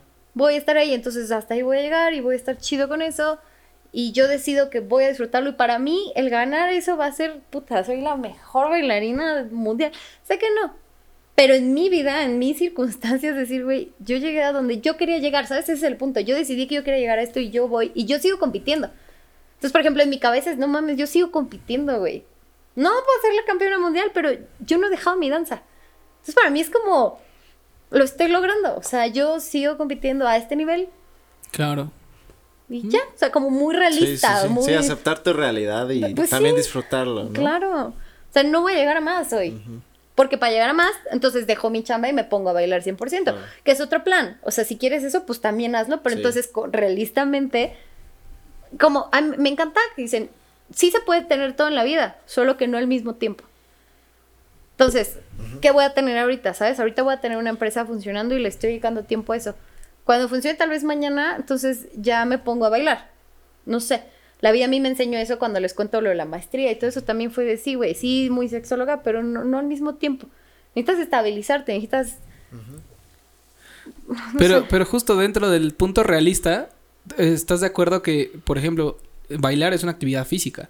Cuando tú estés más grande, a lo mejor y aunque tú quieras llegar a un nivel, a, a un nivel físico para desempeñar todos los movimientos o el baile o el baile constante o ensayos o demás, pues ya a lo mejor y tu cuerpo ya no va a dar. O sea, yo creo que tienes que estar centrado 100% como dices, Pero de justo... saber lo re- la realidad, ¿no? Es que justo es donde uno es realista. Yo ahorita, o sea, por ejemplo, les cuento mi proceso. Yo les digo, era bailarina de clásico, después empecé a hacer danza jazz en su momento y yo decidí cuando todo este tiempo no trabajas y entonces la danza, o sea, yo la sigo, pero la quitas, pero así. Y dije, a ver, Susana, yo voy a seguir bailando. Si soy bailarina de clásico, ya estoy topada. Si soy bailarina de jazz, ya no logro más. Pero si soy bailarina de latino, hay categorías de 50 años. Entonces yo no bailaba latino. O sea, yo no, yo no sabía bailar salsa bachata. Yo no- solo no- bailo en latina. Ah, ahí, y latino. así, Y latina. y latino latina. y entonces, por ejemplo, dije, ok, en este plan realista, donde yo no quiero dejar de bailar, bailar salsa y bachata es algo realista porque, güey, me da 20 años más. Si yo ahorita le meto a ballet, pues ya, ya se acabó, ¿sabes? Y yo no quiero que se acabe. Entonces, justo, ¿qué voy, de qué, en- cómo lo voy a acomodar? Si no, todo soba- sobatearte, ¿no? Claro, o sea, sí hay opciones. Mi opción... Adaptación. Y repito, o sea, con la realidad, o sea, no voy a ir y entonces a los 50 años, pues sí, güey, no voy a hacer, pero claro que puedo ser la mejor bailarina a los 50 años del nivel que yo decida. Y para mí, a huevo, si yo a los 50 años llego bailando y gano un segundo, lo- no mames, ¿sabes? O sea, güey. Sí, o O sea, sea, chingón. y fíjate que es complejo mantenerte en esta forma de pensar porque, por ejemplo, muchos bailarines o, o gente de artista no lo entiende así. Entonces, por ejemplo, yo estoy con mis compañeros y mucha gente, yo sé que, por ejemplo, yo subo mucho mis videitos bailando y no sé qué, porque yo estoy bien pinche orgullosa que después de mi pinche día de trabajo, güey, todavía tengo el tiempo y la energía de irme a bailar. Y no me sale perfecto. O sea, a mí la neta es que obvio le sale mucho mejor a los de atrás y la de junto giró 10 veces y yo dos. O sea, sí. Y yo sé que mucha gente, por ejemplo, en mis grupos de danza de pronto es como, ay, no, así es Susana, ¿no? Se las da de acá bien bailarina porque sube sus videos, güey. Y neta, para mí, yo estoy bien pinche orgullosa que yo no he suelto mi danza. O sea, que sea como sea, yo les sigo dedicando dinero, tiempo, yo estoy ahí. Y para mí es eso, ¿sabes? Y entonces es complicado porque en ese mundo, claro que o sea, es como de, ay, no mames, sube su video y le sale bien culero, güey. Ya sabes, de ahí ni gira tan chido, no mames. O sea, no sé ni por qué lo sube, güey. O sea, ajá. Y entonces hay que tener bien claro, o sea, justo repito, realistamente, ¿por qué lo, por qué lo hago yo? O sea, ¿por qué yo tengo esa actividad para mí? ¿Cómo lo veo yo? ¿Cómo es para mí? ¿Cómo lo disfruto yo? Porque ellos no lo van a entender. Pues para empezar, Claro. tienen 10 años menos que yo, no lo van a entender. Y, la, y ¿sabes qué es lo más divertido? Que el 90% de ellos a mi edad no van a bailar. Pero yo sí lo estoy haciendo. Sí, o sea, al final es poder satisfacer, eh, pues, tu corazón, ¿no? Con lo que quieras hacer y, y también a veces creo que pensamos que la gente cree ciertas cosas de nosotros y a veces ni siquiera, o sea, se les pasó por la mente, ¿no? Sí, pues la sugestión, ¿no? Pero nos sugestionamos pensando, no, es que se- me están diciendo, o sea, y al final te das cuenta que a veces uno no es tan importante como cree y lo, lo que realmente importa era disfrutar el momento y por estar pensando en aquello, pues ya dejaste pasar esa oportunidad, ¿no? Ujú. En efecto, en efecto. Es que, es que la verdad es que sí entra, sí entra en un, en un este, en un tema muy filosófico. O sea, creo que tener justo es pies en la tierra, autoestima, amor propio. O sea, sí son Como varias, sí son Un varios. conjunto, ¿no? Sí es un conjunto que, como dice Susi, o sea, creo que está difícil levantarte todos los perros días y pensar en eso. O sea, pensar en lo mismo todos los días. Porque tú sales al mundo y no todos los días vas a tener un día chingón. ¿Me explico? O sea, llega un día en el que te sientes de la chingada, en el que la depresión te está ganando y todavía llegar y decir, chingue su madre. No es cierto, porque esto, esto y esto y esto. O sea, y hacerlo, yo creo que ahí está, está fuerte. O sea, sí, sí está, está complicado. Es muy duro, hay que, hay que hacer mucha chamba de verdad personal, o sea, de verdad yo creo, así como les decía que para emprender a mi punto de vista la salud mental es, o sea, la base, la neta, o sea, ni, ni siquiera es una pinche idea, no es dinero, es tener la cabeza de aguantar, de aguantar y el espíritu de aguantar los putazos, porque, La neta. o sea, eh, ya Eso es los lo más demás, sí, yo creo que sí, porque aparte es lo que no compra el dinero. Y entonces es donde podrás tener el proyecto que quieras, el dinero que quieras, pero si no tienes eso, no tienes nada. En efecto. Y yo creo que eso es como con la vida en general, que es bien difícil, o sea, es bien fácil de decir. y Sí, es un trabajo constante, ¿no? Sí. Estar- Sí, te enfrentas como a distintas cosas y la verdad es que, por ejemplo, también pasa en la vida, tú, tú crees, o sea, traes cierta chamba y también hay veces que te encuentras con gente que, puta, te quitó 10 puntos de autoestima, ¿sabes? Y tú lo dejaste entrar y a la madre. Claro. Y luego lo recuperas, ¿no? Y ahora sí te acepto. Sí, gracias. Lo recuperas y entonces creces, ¿no? Y de pronto otro putazo y te quitaron la mitad de tus estrellas de autoestima otra vez y, o sea, Sí, sí, sí. empieza a ser un juego Mental. Más que físico. bien difícil. Yo el año pasado estuve, pues, literal en depresión, o sea, por ejemplo, es algo que yo nunca había vivido. Gracias. Y justo hablando de todo esto que hablabas de estereotipos, ¿no? Es, es bien cabrón porque, por ejemplo, o sea, ¿cómo pensamos que se ve la depresión, no? Ya sabes, de que, ay, Sí. está triste, llora. Ay, gracias. Cállate, Sí, así como. Y por ejemplo, para mí la depresión yo vivo sola hace varios años. Y era bien duro porque eran momentos en intimidad, con, o sea, en mi intimidad, en mi casa. Yo podía estar seis horas en un sillón así. Así. Y yo, o sea, yo llegaba y, güey, yo, claro, me paré a trabajar. O sea, yo trabajaba y me bañaba y, ¿sabes? O sea, y me arreglaba y me iba a bailar. Y yo regresaba a mi casa y era una abrumación. Y entonces yo estaba sentada en mi casa así, pensando, ¿no? El abuelito. Sí, no, La ya. edad. Ya no más al niño. ya no tanta agüita. Ya bájale. Y entonces así, ¿no? De que pensando, ¿no? Todo lo que hay que hacer, o sea, de que puta tengo que lavar los trastes, tengo que hacer. Pero es bien duro, o sea, porque nadie como, viviendo solo, güey, ¿quién se da cuenta de eso? Nadie, ¿sabes? O sea, la gente te... Y al otro día yo, mi depresión no era no ir a trabajar. O sea, el otro día claro que yo me iba a trabajar. O sea, sí me... Digo, yo nunca... No fue como este tipo estereotipado de puta, dejé de trabajar. No, no, no. O sea, yo seguía haciendo mis actividades. De verdad, hasta que llegó un punto en serio, me dieron las 6 de la mañana sentada en el sillón y dije, no, pues esto... No está cool. ¿Qué está pasando? Era un sillón muy cómodo, entonces. Seis de la mañana. Listo. Lista para la actividad. y yo, ya se armó. No, o sea, No, ¿saben? sí, es, total. e- es bien duro porque justo estereotípicamente piensas algo y de verdad cuando te enfrentas a, a la vida real, es ala, o sea, y entonces, ¿qué, qué haces? O sea, ¿y qué está pasando? Y, y son estos momentos donde en este trabajo constante, pues te mandan a la chingada tus 10 puntos de autoestima, pues, güey, si no soy capaz de pararme a lavar un traste, güey, ¿qué voy a ser capaz de, De mantenerte. pues de todo, de todo lo demás, ¿sabes? De mantenerme de que viva. Mantenerte viva, más bien. Sí. Sí. Que digo, ahí está la diferencia entre sobrevivir y vivir, ¿no? Creo que ahí también va esa parte. Nos gustaría en este momento pasar a la actividad y dinámica actividad. que hemos preparado para ti, Susi. Ojalá La actividad de integración. actividad ¿no? de integración eh, con la con la hermosa producción. Este, pues Susi eh, nos ha traído un regalito que va a ser más, bueno, no sé si es regalo, Es parte de la dinámica. es parte de la dinámica. Una ¿no? actividad. A los que estén escuchando hasta este momento el episodio, los invitamos a que vayan a ver el video. Sí, porque, Porque va a estar a va a estar ¿no? divertido, ¿no? Van a este poder ver.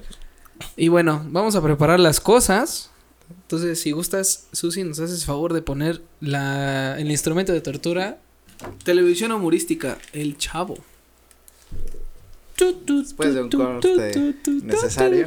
Ya nos fuimos a llorar, ya, Ya nos abrazamos. ya nos abrazamos. Y en ese y momento ya estamos listos. abrazamos, nos lloramos y todo y ahora ay, sí, no, ya todos tristes. De caidones. Pero bueno, vamos a empezar con la dinámica. Mira, ver, pues para ¿cómo va la explicarte, para explicarte un poquito acerca de, de, de esto que vamos a hacer, hay un, hay una aplicación que se llama y se titula, ay, permíteme mi hermana, Roulette, que es Roulette. literalmente una ruleta que yo mismo hice. Ala. Entonces, la ruleta consta de preguntas de sexología. Tenemos tres opciones, desde pregunta leve, pregunta intensa o, en la parte más divertida, que nos toque una depilación. Ala. ¿De dónde? De De anís. brazo o no. Yo... De la cola. De, De la, la cola. de la cola negra, ¿no? Este... Que no es negra, es pigmentada. Bueno, ¿ya, ya ves? ¿Ya ves? No eres, dije. no eres negro, eres pigmentado. Entonces, bueno, pues esto. Ah, aquí me surge una, una duda. Me habían mencionado el término epilación. ¿Qué es la, ¿Cuál es la diferencia entre depilación y epilación? O sea, es una mamada la diferencia. bueno, no. Ustedes lo tienen, lo tienen en directo, la exclusiva. contestación y en exclusiva de una sexóloga y en una empresa de depilación que efectivamente es una mamada. Ok. A lo que me refiero es una tontería, quise decir, disculpen, fuera de contexto, pero es que epilación no existe, o sea, en la regla Academia Española, o sea, la palabra no existe, pero en el argot de temas de belleza sí diferencian quien dice epilación a quien quita el vello desde la raíz, o sea, la cera, las pinzas, y es como una cosa muy mamona, como de yo que sí estudié, yo que sí sé, yo epilo. Y tú que no sabes, te vas a decir depilación, ¿sabes? Es como un tema de argot de belleza y como de jerarquía, de que yo sí sé y tú no. Pero la neta, no existe la palabra depilación en Pero realidad. te escuchas más pro decir. Pues sí. Te voy a epilar. Sí, claro. Ay, ay, no. Pero es que me suena más como eh, de ua- de pilar, así, ¿no? No sé, güey. Puedes hacerlo si naturalmente. Una, una no. serpiente emplumada, güey. O sea, así me suena, güey. Yo hablaba así de chiquita. ¿qué te ¿Cómo? ¿Sí? Y aparte me llamo Susana. O sea, Yo soy. Susana. Susana. Y yo me ponía a llorar y tú me digas Susana. Dígame, Susi. como. No, soy. ¿Cómo era? Soy este. Ay, ¿cómo, cómo decían el. No, soy Oche. No, José. No, soy Oche. O sea, es una mamada, es un chiste más. Otra Pero bueno, mamada. La segunda Les mamá vamos, a, les vamos a mostrar, no sé si, no sé si se alcanza a verse hasta allá. A ver. Bueno, pero a mi, a mi cámara sí se va a Sí, ver. Ah, huevo, ahí está, perfecta, ok. Entonces, ahí está la ruleta. Lo que vamos a hacer, les voy a mostrar es. Vamos a girarlo uno, uno cada quien. Sí, ¿Les sí, sí. late? Entonces voy, voy yo primero. Ojalá no me toque la depilación. Hijo de eso. Este sí está, está potente el paper. No mames. Ay. Ah, pregunta intensa. Ah, ok, ok. Mira, intensa, intensa, salió intensa. Intensa, ok, sí. bueno. Entonces, vamos a las preguntas que la producción nos hizo favor de mandar escribir y decirnos entonces. De redactarlos. Ok, pregunta intensa para Susi. Ah, es para mí. claro, todas las preguntas van para ti, pues tú eres la sexóloga, nosotros somos humildes aprendices, Simples mortales. simples mortales, sangramos todavía rojo. No, Este, yo también. Número, número uno, en cuestión de relación, ¿el tamaño es más importante que el movimiento? Ay, sí. ¿Sí? Para mí sí. Es bien personal. Ok. Ok, es una experiencia personal. No, es que el tamaño es el tamaño. Para O sea, sí. o sea, pero si la trae chiquita, pero se mueve como Pues, güey, Speedy ¿no González. sientes? ¿No? Pues de la vacía. Ah, ah, ya. Ah. ¿Y si la hace de ¡Eh! reguilete? No. ¿Y si la hace de reguilete? No. ¿O el helicóptero? No, es como ¿No? que una raspadita así, no. O sea, algo así como prueba COVID, ¿no? Nada más así, sí, vámonos a la chingada. Ok, ok. No, Ah, tamaño, tamaño, Tamaño, tamaño. Sí, la neta sí. De acuerdo, vas sí. Qué oso. Tú vas a girarle. Hazle Yo le giro. ¿y ¿qué le hago así? Sí. Exacto, vamos a ver qué toca. Si toca depilación, pues ya nos haces a nosotros, ¿eh? No, no, no te vas a hacer a ti porque. y yo. Ok. Intenso otra vez. Intenso. Ok, tenemos, ¡Hala! tenemos para aventar, ¿eh? No te preocupes. Ok, segunda pregunta. ¿Cuánto crees que debería durar el acto sexual? Ay, para mí, es que, qué oso, yo aquí confesando. Sí, o sea, digo, Bueno, o sea- creo que desde un punto sexológico. Ay, o sea, yo no, para mí. Como sexóloga, no hay algún, o sea, hay algún tiempo definido. No, o- es que todo es muy personal. O sea, en la sexualidad todo, todo es como, por personalmente a mí no me gusta que dure mucho. O sea, para mí, güey, de que 15 minutitos estaba de que perfecto. Que, güey, me canso.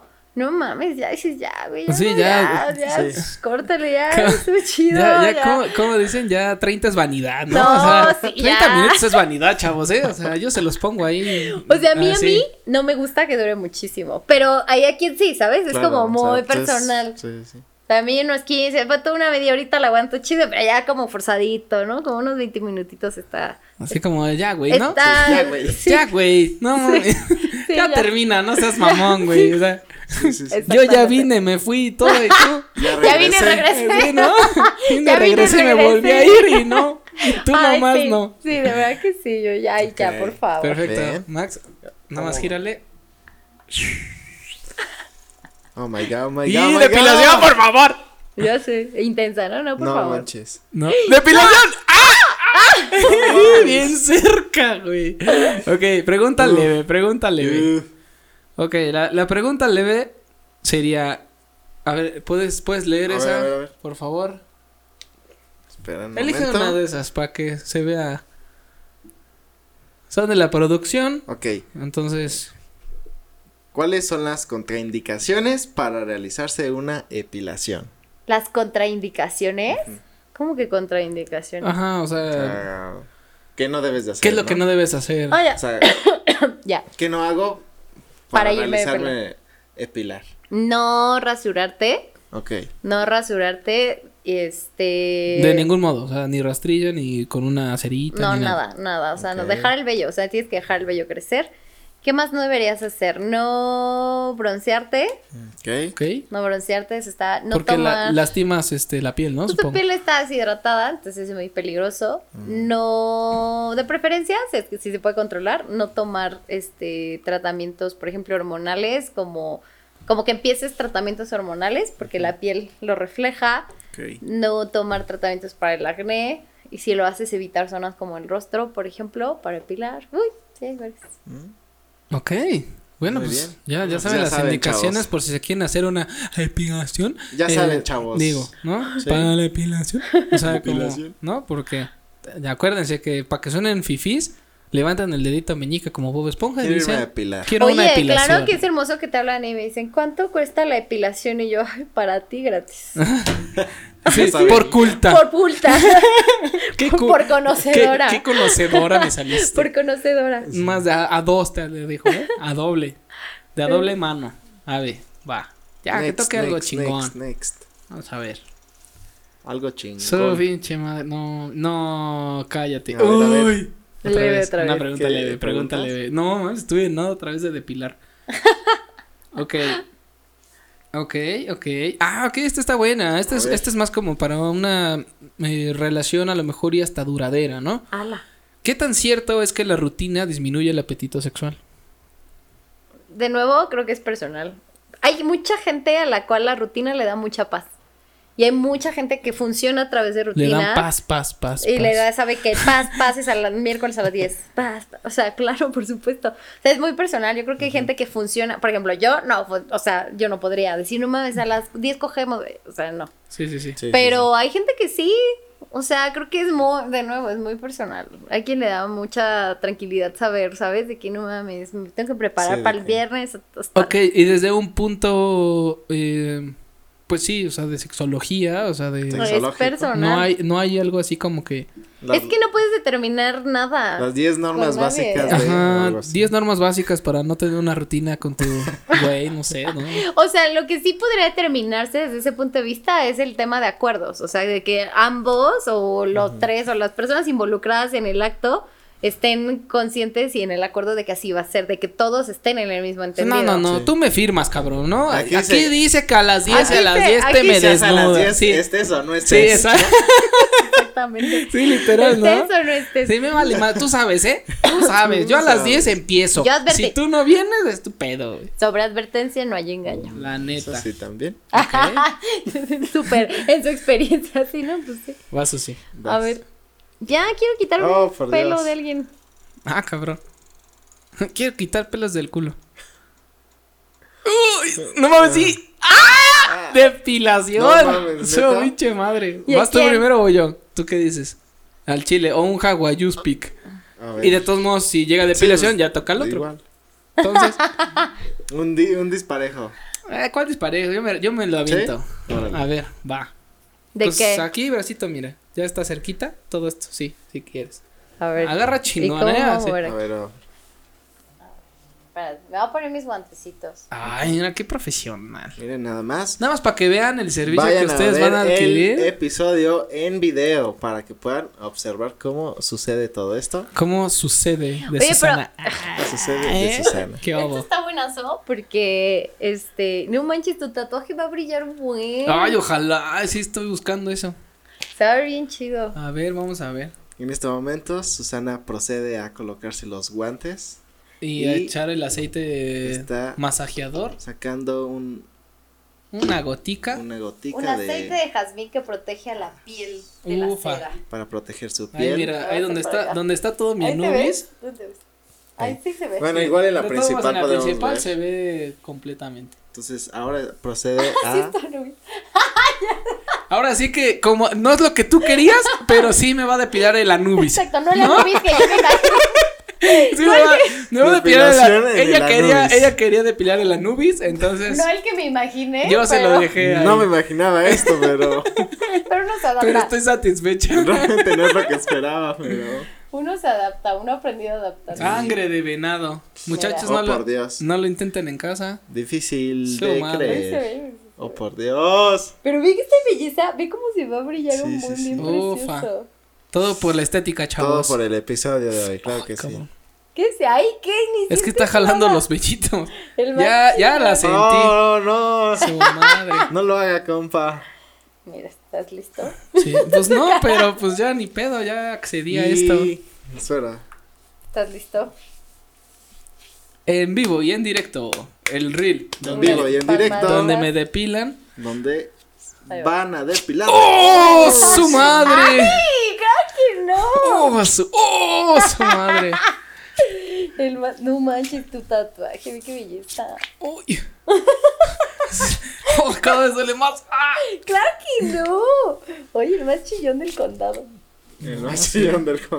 Y ve- ahorita que te toque, cabrón. Oye, y que, y que se vea. Ve, ve esto. Ya despintaste su tatuaje. Ok, mira, ahí está. Ah, no, así, sí me quitó Oh. ahí como pelo de gato. No, tienes un buen de pecas. Peca, pica, papas con un pico. ¿Sí son pecas esto? Mm, No, yo creo que es de tatuaje, no Son sé. pecas, ¿no? Mira. A ver. Sí, parece que, parece que Lo pensó mucho. ¿no? Es que como- Como que digas, ya chinga. No, güey, vete a checar, güey. ¿Cómo sientes tu piel? No, en- ardiendo. Ay, ¿qué te arde? Del 1 al 10, ¿cuánto te arde? Del Como 1 al tres. millón. Del 1 al millón. Como un 3. Aquí cada tantita, creo. Ah, sí. Del 1 al millón. ¿Cuánto te arde? Y acá, creo. Sí. Bueno, puedes ahora tener ya un tatuaje un poco más Más reluciente. brillante, sí. No, espérate, ahorita que te ponga esto. Es que sí brilla bien bonito tu Anubis. No, ahora sí me va a brillar el Anubis, chavos. De Eh, la Nubis, Ya te está brillando la vámonos. ah, Vean nada más. Mira nada más. No, pero ve cómo Vean nomás qué Órale, joya, sí, ¿eh? es verdad. ¿Es, verdad? ¿Es verídico? Es verídico Ve esto. Lo vi con mis negro. 48 ojos. Tan brilloso y negro, ¿ve? ¿Eh? Nada más miren, chavos. Aplausos. ¿Eh? Muy Ay, bien, sí se te ve bonito. Sí, ¿eh? Ahí está. Muy ¿Eh? bien. Misión cumplida. Para que vean que aquí no nos rajamos. Ok. Ay, no mames. sí ¿Y, está. te- ¿Y te sigue ardiendo? No, este creo que se quedó pegado aquí. tantito. Ahorita te quito. Pero no hay bronca. Ahí está. Ahí está, ¿eh? Mira. Muy bien, muy bien, muy bien. No, hombre, no, pues qué diferencia. Qué, qué, qué agusticidad. Qué agusticidad. Y bueno, pues ahí está la prueba. Vamos a subir fotos inéditas de. Ah, no es cierto. No voy a subir mis pelos al Instagram. Va. Ok. Este, este me tocó a mí, entonces va Susi. Ah, bueno, voy por ti, Susi, va para Ve que. por mí. Va por ti, Max. venga, va venga, por ti, Max. Una depilacioncita. Y yo. Ahí va, ahí va, ahí va, ahí va. Poquito. Sí, sí, a huevo. ¿Neta? Sí. ¡Eh! ¡No! Soy una chingonería. ¿Qué te vamos Bueno. a quitar? ¿Qué, va, ¿Eh? qué, te, qué va a Pues hacer? brazo, porque. Pero que sea del tatuaje también para que se vea chido. Por es que dentro, aquí así. casi no tengo pelos. Nadie tiene bien poquititos, beso. No, del test de la pierna. Sí, a ver Pero tu la pierna. pierna va a estar medio disparejo, ¿no? No, pues nada más eso ahí. Ah, ¡Ándale! sí. Ah, eso. Ah, Sí, eh, claro. Ah, ¡Ah! ¡Cabrón! Digo, va, va, va, se quita la gas. ¿Eh? Sí, justo. Eso A ver, pensé aquí, pero me va a continúa, doler. continúa, continúa. No, sí podría ser. Pues aunque sea un No, pero- cachito. Sí, sí. ¿Sí? Que sea un cachito. Ándale, Ah, así sí. ese, ese pedacito. Sí, papi. Así. Sí, sí, claro. Aquí, aquí es todos parejos, ¿no? O todos Mira, coludos, así, así agárrale, pero Pero chingón, sí, ¿eh? que- o sea, sí ábrete más tu, tu camisa. Es que no diga que los de la, Sí. mor- los de la moronga no pueden, ¿eh? Yo nada más ahí. Porque lo, si no, vamos a tener lo que subir a OnlyFans. Entonces, ¿por qué crees que voy a grabar? Aquí, ¿no? A ver. Te voy a dejar ahí como un chimuelo aquí dentro. Chale, sí, así, sí, Pero así. no, ¿no crees que se vea um, raro aquí? ¿Sí? O sea, de que de vamos a tener que pilar todo. Oh, no, mejor entonces en el brazo. No, en la pierna. Dijimos en Sí, una ¿no? pierna. Pues inténtalo, se pues, o sea, no sé. No, pues es un cacho, güey. Bueno, sí. Chiste A ver, te, crece. No, ¿a poco te andas encuerando así por todos sí, lados? tienes razón. Exacto. Ay, güey. Va, ya. Ahí va. Esto sí va a doler. Híjole. ¡Ah! Más nervioso. Claro que Qué, no. qué chulada, ¿eh? Esto, Ya. esto va a estar bueno. Para que quede parejito, mira, una Va. rayita y parejita. Ah, ahí está, mira, ¿eh? Hasta estético te va a quedar, güey. O sea, te voy a hacer una letra ahí ahorita. No, hombre, esto va a estar, pero bueno, ¿eh? está Me voy a chulo. agarrar otra. Que Chu- tiene chulada. pelos de. Sí, no, ¿qué pasó? No, no. O sea, sí, sí combinamos pelos, pero. Pero a ver, haz tu carita, o sea, súper así. Espera. Se lo está grabando, por favor. Sí, claro. No se sintió nada. Ni se sintió nada. ¿O sí? Sí, sí, sí. ¿Qué sentiste, papá? ¡Hala! ¡Oh! Ese Eso. talón del pecho. Me está saliendo sangrita. ¡Hala! No mames, neta. El más espantado. A ver, ya te meto un segundito. ¿Cómo sentiste? Ya pasó el dolor más fuerte. Sí, ya pasó, ¿no? Como que se queda, pero ya no tan Pero fuerte. mira, el sí le está saliendo porque sus folículos están bien gruesos y nunca se habían quitado. Y literal tiene, ve, sus gotitas de sangre. No, Sangre. me, me voy a desangrar. Te hace sangrar. ¿Estás bien? Ah, no, no, esto es una joya. Eh. La neta, bravo, bravo. Muy bien, muy bien. Vean que esto es Sí, que 100% real, no 100% real, no fake. ¿Qué dicen mis pelos? No tus folículos están bien ¿Qué dicen mis pelos? Vamos Es la a lectura lectura de pelos. Así de como típica mamá de taza. Pues yo veo mucho dinero, ¿eh? Mucho dinero, mucha prosperidad. ¿Lectura de pelos? Oye, Mucha prosperidad, así. Hay que ser lectora. Yo aquí veo un futuro interesante, el amor, el dinero. No más, si tienes tus folículos bien grandes. A ver. Sí, bien gordos. Ah, sí, hasta lo van a, lo voy a enmarcar y todo, ¿eh? Este. hazle así, aquí. Como que levántalo. Se Ah, siente bien dura la, la, la puntita, se siente bien dura. Sí, o sea. Y hazle así. Ay, pendejo.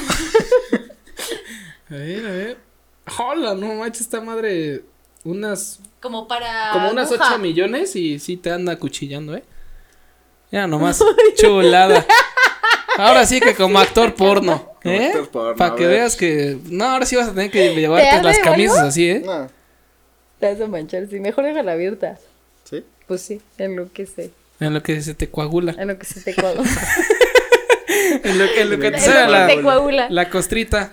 Pues Exacto. bueno, yo creo que hemos llegado al final de este episodio, de esta dinámica. Muchas gracias, Susi, por, por habernos este, hecho esta, esta bonita experiencia.